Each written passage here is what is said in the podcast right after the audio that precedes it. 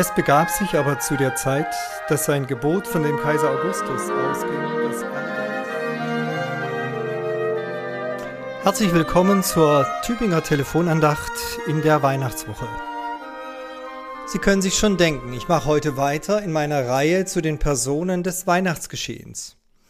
Aber heute geht es mir nicht im eigentlichen Sinn um Personen, sondern um zwei Tiere, den Ochsen und den Esel. Sicher ist Ihnen längst bekannt, dass die beiden im Neuen Testament gar nicht vorkommen. Nur mit viel Wohlwollen kann man sagen, na, wenn dort in Bethlehem eine Krippe war, also ein Futtertrog für Tiere, dann mussten ja auch Tiere mit im Stall gewesen sein. Und schnell denkt man sich dann einen Esel hinzu, denn der war bestimmt praktisch als Begleittier für Maria und Josef auf ihrem weiten Weg von Nazareth bis Bethlehem. Eine sinnvolle Überlegung ist das, auch wenn in der Bibel weder auf dieser Wanderung ein Esel erwähnt wird, noch später auf dem Weg von Bethlehem nach Ägypten. Nun, die Tradition von Ochs und Esel im Stall ist in Wahrheit gut 500 Jahre jünger als das Neue Testament. Und sie stammt von einem unbekannten Schriftsteller, der mit viel Fantasie alles Mögliche hinzugedichtet hat. Aber das mit großem Erfolg denn ganz viel von seinen legendenhaften Ausschmückungen wurde dann zum festen Bestandteil der kirchlichen Tradition. Dieser sogenannte Pseudo-Matthäus schrieb, ich zitiere, am dritten Tag nach der Geburt des Herrn verließ Maria die Höhle und ging in einen Stall. Sie legte den Knaben in eine Krippe, und ein Ochse und ein Esel beteten ihn an. Da ging in Erfüllung, was durch den Propheten Jesaja gesagt ist. Es kennt der Ochse seinen Besitzer und der Esel die Krippe seines Herrn.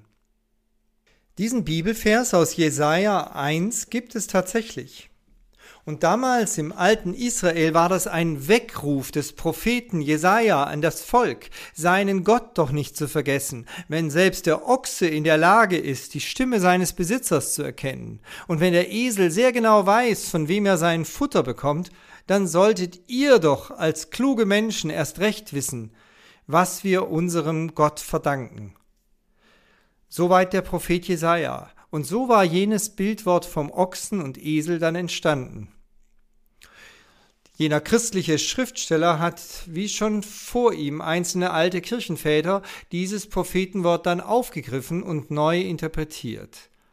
Denn die Kirchenväter sagten, ja, der Ochse, der war ja ein wichtiges Opfertier am Jerusalemer Tempel. Dieser Ochse steht deshalb für Israel, für das Volk Gottes. Und der Esel, der steht für die sogenannten Heiden, die keine Ahnung von dem Gott haben, der sich seinem Volk offenbart hat. Aber beide, Ochs und Esel, die Juden und die Heiden, beide sind mit dabei im Stall und beide schauen in die Krippe. Auch wenn sie das eigentliche Geheimnis der Weihnacht noch nicht erfassen können, so gilt es doch auch ihnen. Merken Sie, welche Tiefendimension diese beiden Tiere haben? Sie stehen für viel mehr als nur für ein bisschen Stallromantik.